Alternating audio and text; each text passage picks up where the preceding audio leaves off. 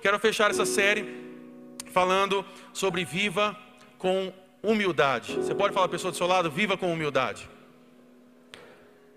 Nós falamos, né, no decorrer desses dias, uma frase de Alan Sachs que ele diz que a morte é mais universal que a vida.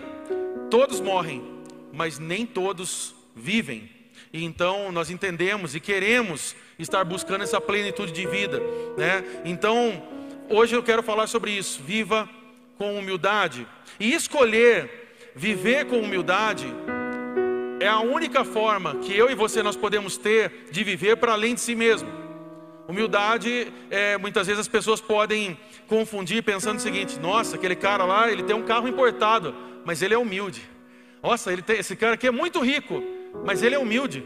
Ele, ele dá umas cestas básicas de vez em quando, um pessoal da quebrada lá, ele dá uma força, ele é muito humilde. Esse é um tipo de humildade ao qual nós não conseguimos trazer a, a, a, a amplitude ou toda a complexidade que há em volta dessa palavra humildade. Humilde, na verdade, é, não é aquele que deixa de reconhecer quem ele é, mas aquele que consegue reconhecer quem o outro é e o seu valor. Esse, isso é algo muito importante nós entendermos aqui, porque nós vemos muitas vezes pessoas que elas só encontram valor em si mesmas. Pessoas ao qual enxergam assim, eu sou o cara.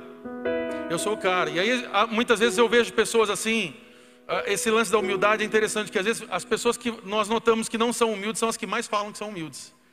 E aí a pessoa fala assim, eu sou humilde demais. Fala, Nossa, tão humildade que assim, escorre humildade, né? E mas aqui uma pessoa humilde é aquele que consegue reconhecer quem o outro é e qual é o valor de cada um. As pessoas ao nosso redor têm valor. Fala para a pessoa do seu lado, você tem valor. Não é para você sair cantando a musiquinha, não, é só falar que tem valor. É? E então, se nós formos falar do contrário aqui da, da humildade, nós podemos falar do orgulho. E o orgulho, ele é o pai da solidão. Ele gera pessoas tão focadas em si mesmas que elas não têm espaço para mais ninguém. Você conhece pessoas assim? Que elas falam tanto de si mesmas que elas não têm espaço para olhar para o outro, reconhecer o outro e ver que há algo de bom no outro. Às vezes nós notamos que pessoas têm dificuldade de reconhecer qualidades e virtudes do outro. Como por exemplo, falar, olha, você toca muito bem esse instrumento. Eu vejo isso muitas vezes no meio dos músicos. Eu vim desse meio da música e pensa um meio que o diabo gosta de trabalhar. Né? E aí assim, o cara tá lá, eu lembro que tava lá tocando minha guitarra e às vezes chegava o outro guitarrista a gente já ficava assim, qual é que é? Quem que é esse cara aí? E aí às vezes o cara tocava e aí tocava melhor e a gente chegava assim, oh, até que você manda bem, cara, toca legal até. É. Mas assim, não, não, vem, não chega no meu espaço que não, cara. Chega no meu espaço que não, que a gente vai quebrar você, né, cara? Orgulho. Só que o nosso modelo de vida e o nosso estilo de vida é Jesus Cristo. E Ele nos traz ensino de como nós devemos viver. E se nós queremos aprender sobre humildade, nós não vamos olhar para líderes e representantes de ONGs, nós não vamos olhar para alguns modelos de presidentes, nós temos que olhar para Jesus. Jesus é a maior, maior fonte de ensinamento sobre humildade. E é Jesus que amou pessoas de forma intensa. Jesus Cristo, ele no Sermão do Monte, ele, ele dá duas perspectivas sobre isso, sobre humildade, e ele dá duas promessas ali. primeira coisa que ele fala é que ali que ele deixa claro é que o humilde nas coisas espirituais recebe o céu. Mateus 5,3, por exemplo, fala: Bem-aventurados os pobres em espírito, pois dele é o reino dos céus. Mas ele também fala que o humilde nas coisas terrenas também recebe a terra. Mateus 5,5 fala que bem-aventurados os humildes, pois eles receberão a terra por herança. Humilde aqui, a palavra aqui, o significado aqui, é alguém destituído de influência, de posição, de honra, de riqueza, né, reduzido à pobreza. Ou seja, nós entendemos aqui que somente quem reconhece que não tem pode receber aquilo que Deus tem. Você pode repetir isso comigo? Somente quem reconhece o que não tem pode receber aquilo que Deus tem. E na perspectiva do reino de Deus, nessa hora nós temos que ser destituídos dessa riqueza, nós temos que ser destituídos dessa posição, dessa honra, ser pessoas que carecem da glória e da graça de Deus. Nós vemos Tiago, capítulo 4, versículo 6, diz o seguinte: Por isso, diz a Escritura, Deus se opõe aos orgulhosos, mas concede graça aos humildes. Nessa mesma perspectiva, então, Jesus ele vem nos ensinar como nós devemos viver uma vida, uma forma que possa valer a pena. O apóstolo Paulo, ele na sua carta à igreja de Filipos, ele vai dar uma base sobre isso. E esse é o versículo base ao qual nós vamos trabalhar hoje aqui. Filipenses capítulo 2, do versículo 5 ao 8, se você quiser abrir, acompanhar, anotar.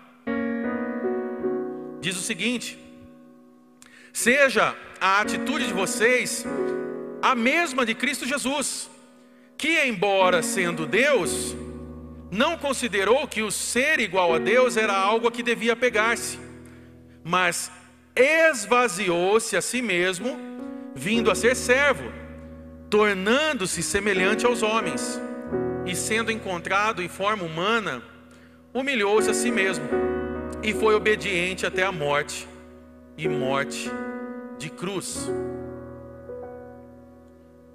Então, o que eu quero falar com você hoje, nessa noite, de forma breve, sobre como nós podemos viver com humildade, eu queria trazer aqui alguns pontos sobre isso.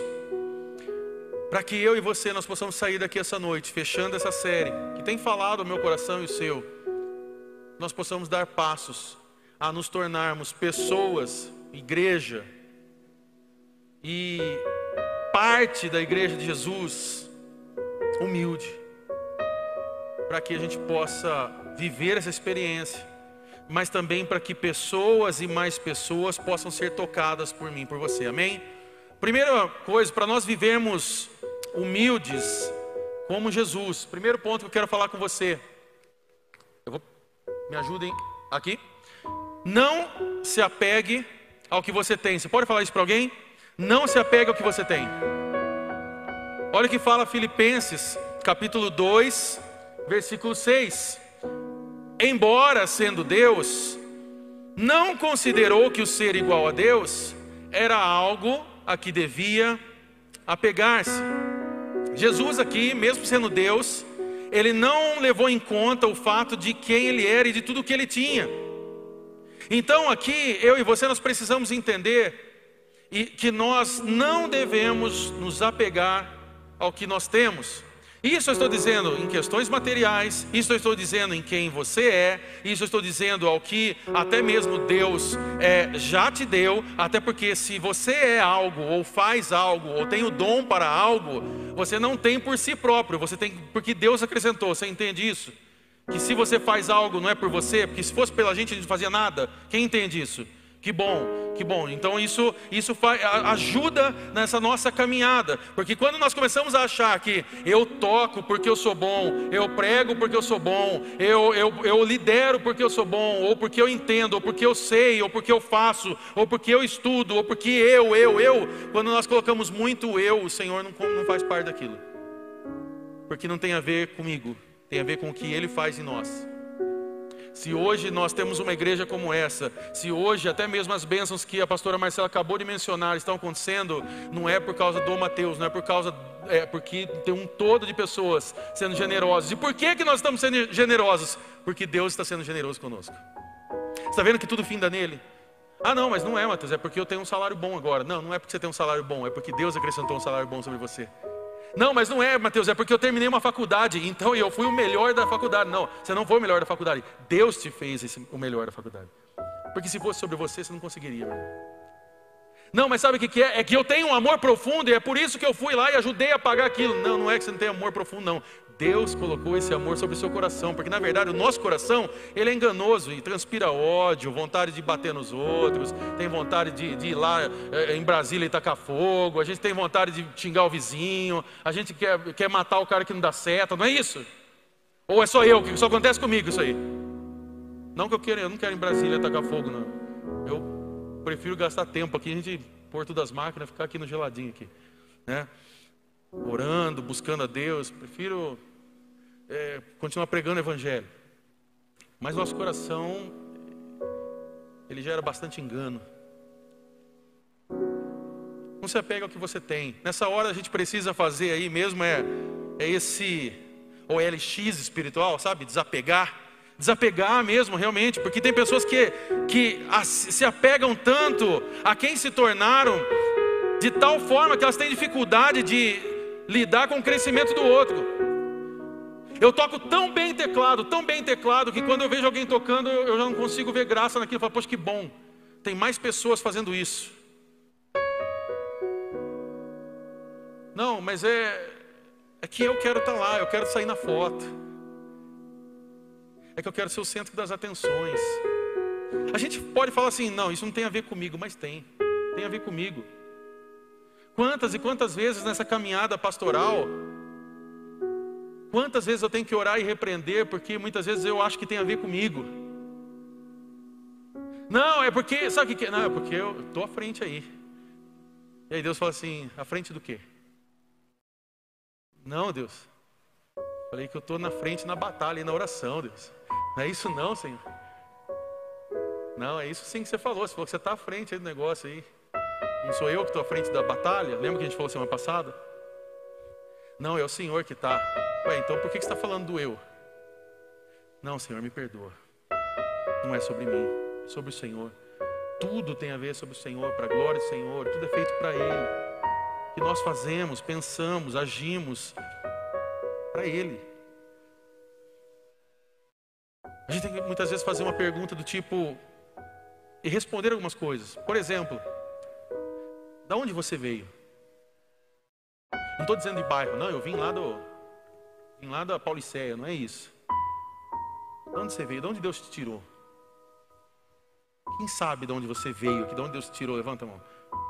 Quem pode falar assim, lá, lá o negócio era louco, lá, lá era embaçado. Tá. Quais foram os nossos erros e falhas que nós tivemos no passado? Você sabe. E aqui eu não quero fazer papel do diabo para ficar apontando o dedo sobre o seu passado, porque o seu passado já foi apagado e perdoado, amém? Glória a Deus pelo sangue de Jesus, pelo sacrifício de Jesus, porque hoje nós não precisamos mais olhar para o passado com dor. Hoje nós olhamos falando assim: eu não sou mais essa pessoa, hoje Cristo vive em mim. Mas, quando nós começamos a, a achar que somos muito, nós temos dificuldade de avaliar e conceder graça sobre os outros. Quem se lembra do seu passado não tem dificuldade de reconhecer o futuro dos outros. Porque quando nós olhamos daí para as pessoas do nosso lado, eu falo assim, eu sei, eu sei de onde eu vim também. E tem gente que vai passar pelo nosso lado, que às vezes não vai ser aquela pessoa que fala assim, ah, ela está despontando, às vezes ela vai estar com problema, às vezes ela vai estar no pecado, às vezes ela vai estar com dificuldade. E sabe aonde vai acontecer isso? Vou contar uma novidade para você. Na igreja de Jesus. Vai ter gente que vai entrar por aquela porta arrebentada do pecado. Só que quando a gente olhar para essas pessoas e falar e ver o pecado e ver que essa pessoa ela está ferida e nós nos lembrarmos da onde nós viemos, a gente olha para essa pessoa e fala assim: eu vou estender graça porque eu sei de onde eu vim também e teve em algum momento da minha vida e da sua que alguém não apontou o dedo, mas estendeu a mão. Porque senão você não estava aqui hoje, irmão. Não vem com essa história para mim que, ah, não, sabe o que é? Fui eu que quis e você não quis nada, irmão. O Espírito Santo tocou seu coração e arrastou você, porque se fosse por você, estava lá fora. É o Espírito Santo que toca a gente. Não somos nós que escolhemos, mas Ele nos escolheu primeiro. E glória a Deus que você hoje é um escolhido de Deus, que você está aqui hoje porque Ele falou: Não, vem cá, eu quero usar a sua vida. Mas Senhor, eu, eu não sou tão bom assim, não interessa, eu vou usar você. Não é sobre você, é sobre mim. E Ele pode usar a sua vida para transformar muitas pessoas. Você crê nisso? Que Deus pode usar a sua vida, mesmo com todas as imperfeições. Mas Mateus, eu sei o tanto de erros e falhas que eu tenho na minha vida. E mesmo assim, Ele usa você para ir lá amanhã no trabalho e abençoar alguém. Mas Mateus, se você conhecesse tudo que eu passo, meu irmão, se você conhecesse tudo que eu passo, você nem, se eu passo que eu vivo, você nem vinha na igreja, meu irmão. Todo mundo peca, meu. Não é por causa que a gente está nesse degrau um pouquinho acima aqui, não, que não, que não acontece problema, não. O que a gente faz, a gente luta todo dia contra isso. A gente luta todo dia para ter uma vida melhor com Jesus. Então, quem se lembra do passado não tem dificuldade de reconhecer o futuro do outro, nem para poder abençoar alguém que está vivendo e crescendo, e nem para apontar o dedo e ferir alguém que de repente está vivendo uma vida com dificuldade.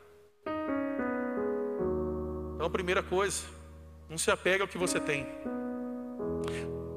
O segundo ponto que eu quero falar com você, para nós vivermos essa e aprendermos dentro dessa humildade de Jesus, sirva as pessoas, fala a pessoa do seu lado, sirva as pessoas.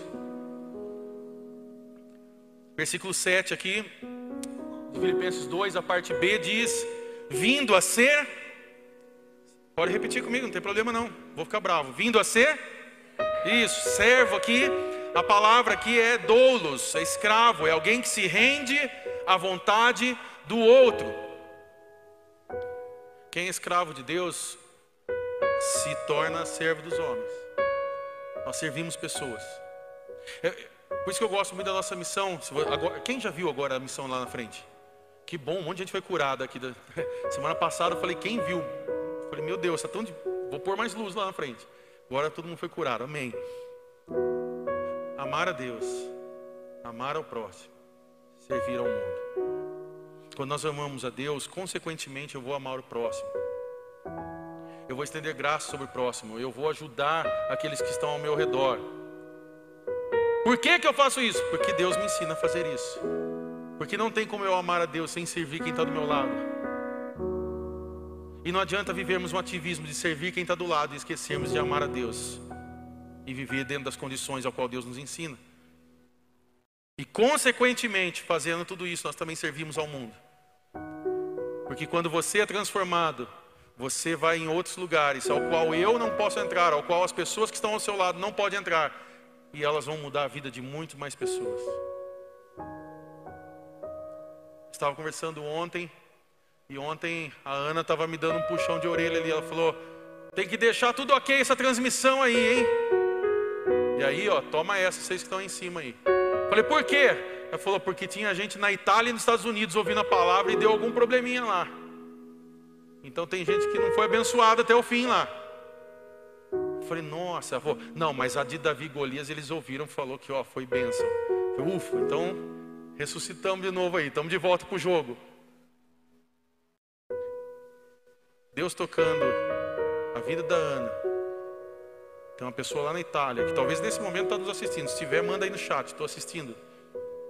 Ou nos Estados Unidos, que está sendo tocada pela palavra de Jesus. Você compreende a, a imensidão do Evangelho e o poder que Deus pode agir através de mim e de você? Tem pessoas que talvez eu nunca vá ver na vida e que elas podem estar se rendendo a Jesus por causa do que nós estamos fazendo aqui agora por causa de uma frase que você pode falar essa semana, por causa de uma oração que você pode fazer por alguém essa semana, por causa de uma carona que você vai passar e levar alguém para o seu CR casa, e ela vai falar: Meu Deus, essa pessoa gastou gasolina, não está barato esses dias, né? Está difícil. A pessoa veio, levou, me levou, levou embora, comprou o lanche, abençoou minha vida, e ainda fui lá e ouvi falar de Jesus. Sirva as pessoas. Marcos capítulo 10, versículo 45, diz o seguinte: Pois nem mesmo o filho do homem veio para ser servido, mas para servir e dar a sua vida em resgate por muitos. Repita comigo, por muitos. Pastor Carlito Paz, ele fala algo muito interessante, ele fala que o nosso ministério é da bacia e da toalha. é do servir, é de servir as pessoas, é de se humilhar, é de nos colocarmos humildes a servir o próximo. Nós estamos dispostos a deixar tudo para nos tornar servos dos outros, para tocar em vidas ao qual você muitas vezes vai olhar, Senhor, sim, é sobre servir essas pessoas. O que Jesus espera de nós? Servir essas pessoas. Oh Deus, mas os dias são tão difíceis. Cada pessoa complicada é começar de nós. Você acha que você não é uma pessoa complicada? Olha a pessoa do seu lado e fala: Você é uma pessoa complicada. Mateus, o céu, agora começou a briga na igreja. Não, mas é uma realidade. Nós somos. Tá bom, para parar a briga, fala assim: Pastor, você é uma pessoa complicada. Vai, fala. Tá, eu anotei todo mundo que falou agora. Brincadeira. Eu sou. Eu sou muito complicado. Eu preciso da graça de Deus. Eu preciso que você também me ajude a aprender todos os dias qual é esse caminho que nós precisamos chegar. Só que a nossa espiritualidade, ela, ela pode ser medida pela qualidade dos nossos relacionamentos. E aqui eu quero perguntar algo para você. Como vão os nossos relacionamentos? Como que você tem se relacionado com pessoas ao seu redor? Como você tem se relacionado com as pessoas aqui de dentro? Como você tem visto e encarado as dificuldades e as lutas das pessoas ao seu redor? Porque isso vai definir um pouco de quem nós somos. Isso vai definir um pouco da nossa espiritualidade. Isso vai definir um pouco do critério da nossa humildade diante das pessoas, diante de Deus. Mateus, eu não me relaciono com ninguém. Na verdade, eu acho que eu sou tão bom que eu nem quero estar muito perto das pessoas. Que você seja arrebatado ainda hoje. Que você possa subir aos céus. A gente vai continuar aqui. Porque eu entendo que eu tenho bastante coisa para melhorar ainda. E eu prefiro essa salada, esse movimento aí de juntar pessoas complicadas, a começar de mim. E fazer aquilo que a palavra de Deus ensina, fazer igreja. Igreja é lugar de quê? Lugar de gente complicada. É lugar de gente imperfeita. Igreja é lugar de gente que precisa da graça de Jesus. Igreja é lugar de pessoas que foram tomadas por algo que elas não conseguiram resistir mais, ficar em casa, elas falam, eu tenho que servir nesse lugar, porque tem algo me chamando. Igreja é lugar de pessoas que têm sabedoria para poder ensinar e tocar a vida de pessoas também. Igreja é lugar de gente esquisita. Igreja é lugar de gente hipócrita. Mateus é lugar de gente hipócrita. É, e cabe mais um, pode vir. Igreja. Igreja de Jesus é isso. Mas finda nisso? Não, nós vamos sendo aperfeiçoados. Nós vamos sendo aperfeiçoados todos os dias. E aí, quem é pecador, reconhece o pecado. E aí ele reconhece isso e pede perdão a Deus. E ele reconhece, ele reconhece, ele entrega a sua vida a Jesus, ele se torna filho amado. Então agora ele olha para aquele pecado e fala assim: agora isso não me domina mais, agora eu vou tocar naquele que chegou, que tem esse pecado. Agora eu não vou apontar o dedo para ele, o que eu vou fazer? Eu vou pegar ele aqui e falar assim: vem comigo, que agora o caminho fica mais fácil, eu já entendi, vamos juntos. Sirva as pessoas. Fala a pessoa do seu lado, sirva as pessoas. Terceiro ponto e penúltimo, para nós orarmos, cantarmos. Seja sensível à realidade do outro. Filipenses 2, 7, a parte C, fala tornando-se semelhante aos homens. Essa semelhança aqui, a palavra semelhança aqui, quer dizer aquilo que foi feito semelhante a algo, similitude, próximo em igualdade ou identidade. Só que aqui é interessante, porque aqui nós vemos que fomos feitos à imagem e semelhança de Deus. É isso que nós aprendemos na palavra. Mas aqui Jesus ele assume a nossa semelhança como um homem. E aqui há algo interessante. quando nós falamos sobre humilhação, qual é o momento ao qual você pode dizer que é o momento mais humilhante de Jesus na terra? Rapidamente, qual é o momento que você lembra assim, esse foi um momento humilhante? É fácil a gente falar, a gente acabou de falar cruz, sim ou não? Mas não é cruz. O momento mais humilhante que nós podemos ver de Jesus é quando ele se fez homem. Jesus não precisaria se fazer homem. É por isso que quando nós entendemos essa, esse versículo e vemos sobre o esvaziar, nós muitas vezes utilizamos a expressão, e aqui eu sei que nessa guerra de expressão tem gente que já faz teologia em cima disso, sobre o esvaziar. Então tem muita gente que canta, tem música hoje em dia, né? Ah, quero me esvaziar de mim e tal. A gente não consegue se esvaziar, porque para se esvaziar nós temos que ser Deus. Jesus, ele se esvaziou e se fez homem. Nós não nos esvaziamos de nós, porque a nossa carne continua aqui. O dia que nós nos esvaziarmos, nós subimos. Nós não conseguimos, porque somos humanos. Jesus se esvaziou. Um momento de maior humilhação é quando o próprio Deus, porque Jesus é Deus, ele se esvazia. E ele vem em forma de homem a essa terra. E ele caminha nessa peregrinação nessa terra e tudo que ele passa, ele passa em prol de mim, de você, cumprindo a vontade do Pai. Mas cumprindo a vontade do Pai, ele nos dá acesso novamente para que eu e você pudéssemos um dia fazer uma oração e saber que há um Pai no céu que nos ouve. Então nós vemos aqui que Jesus assume essa, essa semelhança de homem. 1 João capítulo 2, versículo 1, há algo interessante aqui que diz. E aqui é interessante nós pensarmos algo. Porque se nós queremos ser sensíveis à realidade do outro, precisamos ser sensíveis ao que o outro passa.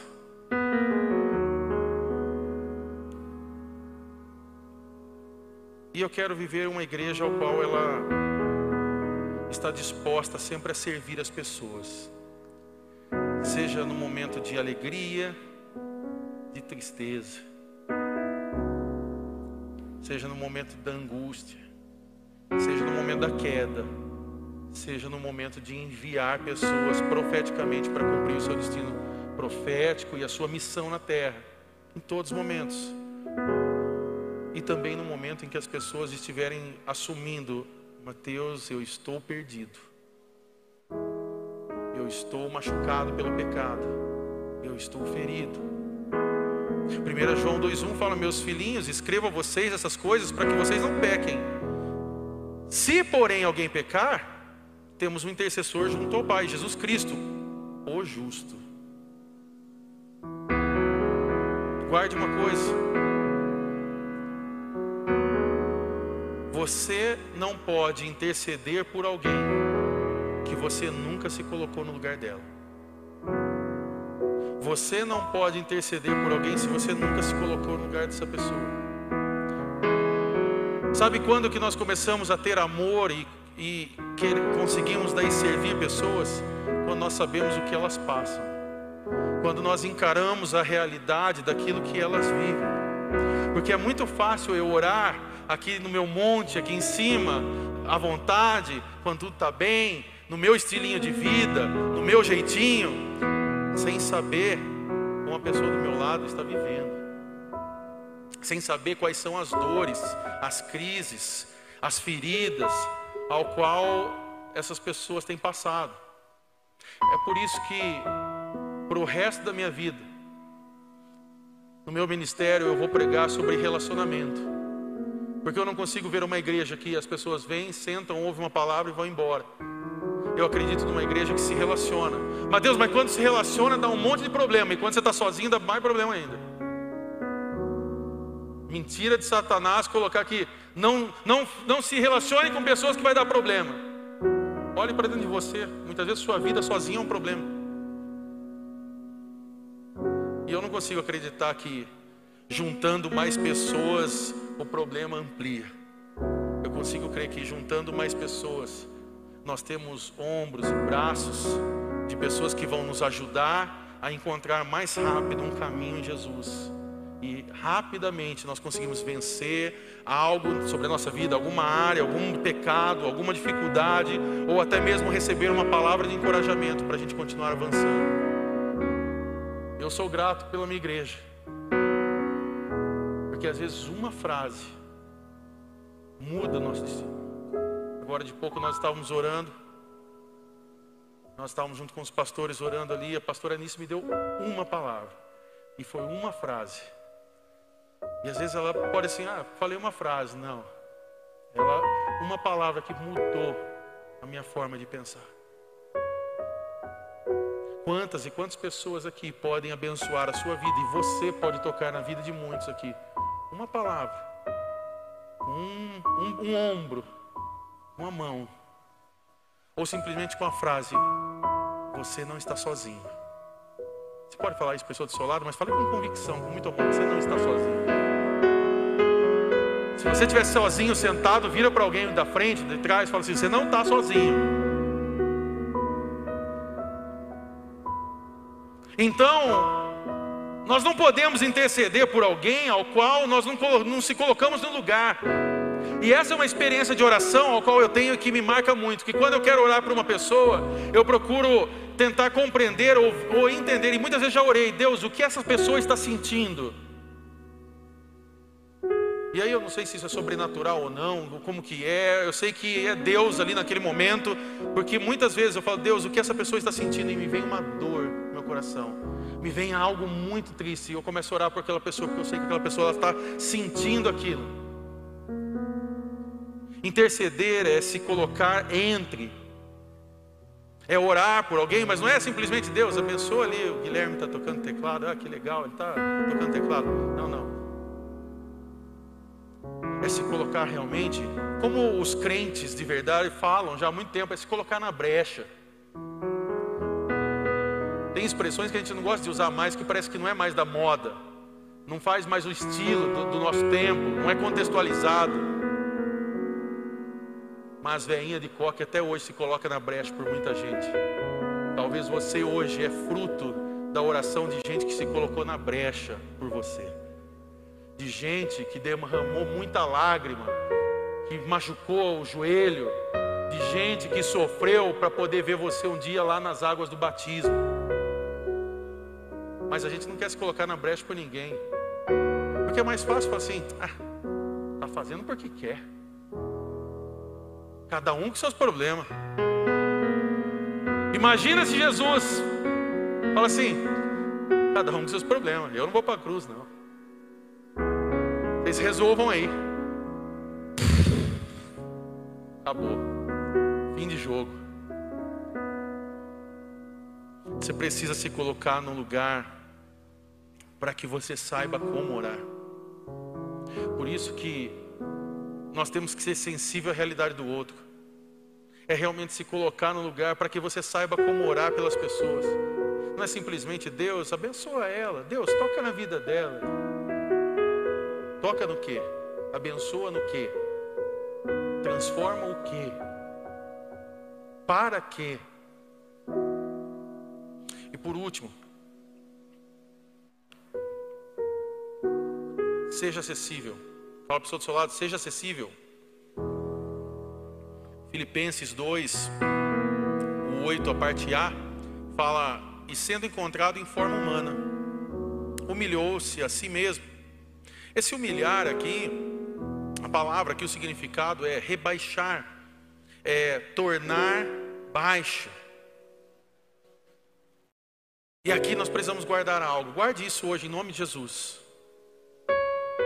Uma pessoa que não sabe se ajoelhar está inabilitada para levantar o outro.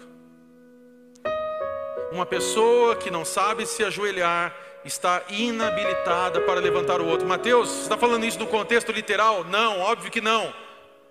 Mas se nós espiritualmente não conseguimos nos curvar e nos ajoelhar para servir alguém, nós não conseguimos então levantar outras pessoas.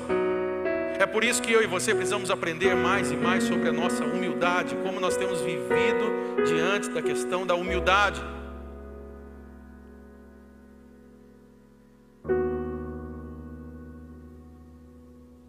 Que a maior revelação de Deus ao homem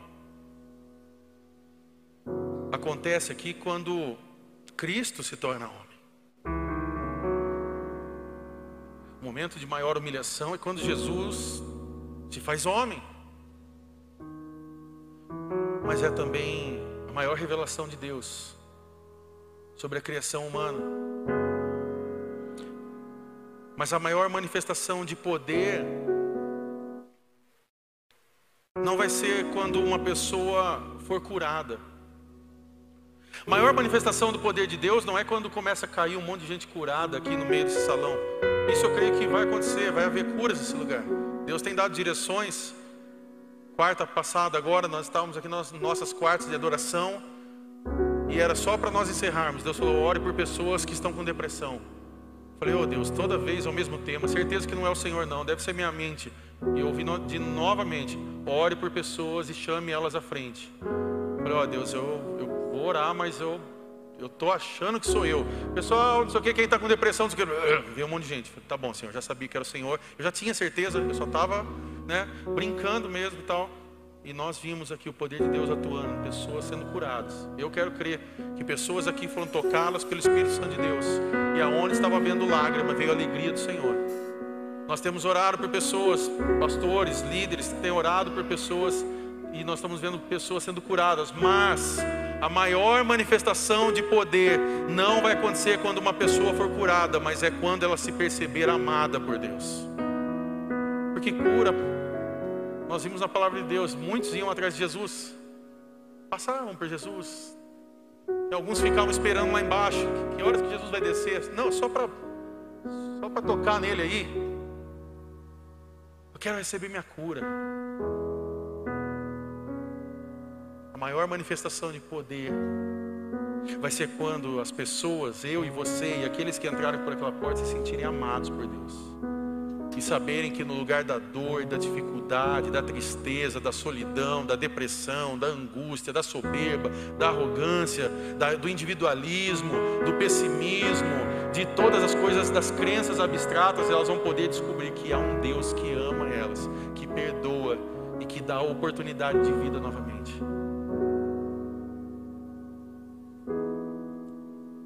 Charles Spurgeon fala algo interessante. Ele diz que uma pessoa que procura Deus subindo a escada do saber, desce, que Ele está te esperando lá embaixo. Uma pessoa que procura subindo, procura Deus subindo a escada do saber, pode descer está esperando lá embaixo. Não é sobre o quanto nós sabemos, mas é sobre o que nós vivemos todos os dias com Ele. Concluo essa mensagem lembrando Filipenses 8, 2, 8, a parte B, que diz: E foi obediente até a morte, e morte de cruz. E aqui eu entendo que a desobediência é uma atitude de orgulho diante de Deus. A desobediência é uma atitude de orgulho diante de Deus. Só que eu quero te propor uma pergunta nessa noite. Como está o seu coração? Como você hoje como hoje você tem vivido em relação à obediência ao Senhor. Porque a nossa obediência ela não é aprovada em momentos bons. São nos momentos difíceis que aparecem na nossa vida. E a obediência, ela tem a ver com a humildade, porque somente os humildes obedecem. Somente aqueles que são humildes, que obedecem ao Senhor em momentos de dificuldade. Porque momentos que a coisa está boa, é muito fácil ser obediente, sim ou não? Quem já foi criança aqui sabe que você teve que obedecer em momentos ao qual você não queria. E quando é gerada desobediência, a coisa não fica legal. Sim ou não? Quem que era desobediência? Levanta a mão aqui. Fala assim: Eu fui desobediente. Tá vendo como que o Senhor restaura, meu irmão? Me lembro de uma vez que eu fui na casa de um de um primo, acho que da minha mãe e da minha tia. E eu lembro que a gente foi visitar eles lá. E eu lembro que a minha mãe me deu uma ordem. Ela falou assim: Você vai chegar lá, você vai ficar quieto. E você não vai comer as coisas se oferecerem. E eu falei: Tá bom. Tá bom. E aí o rapaz lá, ele chegou e falou assim: Ó, oh, tem esse pote de bolacha aqui. Pode comer. O que, que ele falou? Um pote. Pode comer. Eu comi tudo. Porque ele não falou como uma bolacha, ele falou como um pote. Eu obedeci a ele, mas eu desobedeci minha mãe. E eu me lembro que foi difícil aquele dia, porque a hora que acabou, minha mãe no carro virou para mim e falou assim: Eu estou envergonhada. Eu falei: Por quê? Porque você comeu tudo. Eu falei: Mas ele falou para comer o pote. Ela falou: Mas eu falei para você. E você não foi obediente. E eu falei: É verdade. Eu não fui obediente mesmo. Estou de barriga cheia e feliz.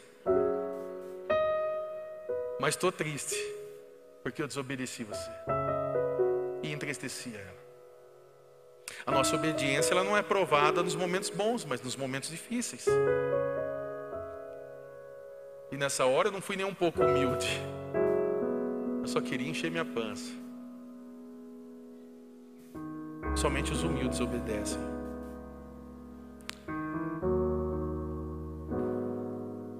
Quero convidar você nesse momento a se colocar de pé.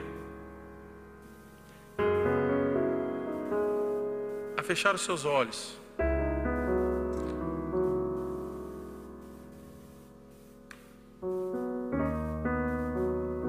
E diante dessa mensagem, eu quero convidar você a refletir no que nós falamos aqui. Você é alguém que tem se apegado ao que você tem? Você é alguém que tem se apegado aos seus dons, ao seu cargo ministerial, à sua visibilidade, ao seu estilo de vida, aos seus prazeres, aos seus recursos. Você é alguém que talvez não tem reconhecido que um dia você teve uma vida de erros, de falhas, e você tem dificuldade de reconhecer o futuro e tanto o crescimento quanto a dificuldade que os outros passam. Você é alguém que de repente tem dificuldade em servir pessoas, em ser sensível à realidade do outro, em estender graça ao outro, em poder servir pessoas. Vão os seus relacionamentos? São relacionamentos limitados? Se a nossa espiritualidade, nossa espiritualidade pode ser medida pela qualidade dos nossos relacionamentos, como vão os seus relacionamentos? Talvez o individualismo te abraçou faz muito tempo e você achou que isso te fez bem. Mas talvez hoje à noite que você se encontra ferido por isso. Eu quero convidar você a se render, a ser sensível à realidade de pessoas, mas também ser acessível, ser pessoa que você, que, que outros podem te encontrar, que outros podem chegar até você e você ser um canal de bênção, de poder ajudar, de palavras, de oração, de cura, de ajuda, de levar essas pessoas mais próximas de Jesus.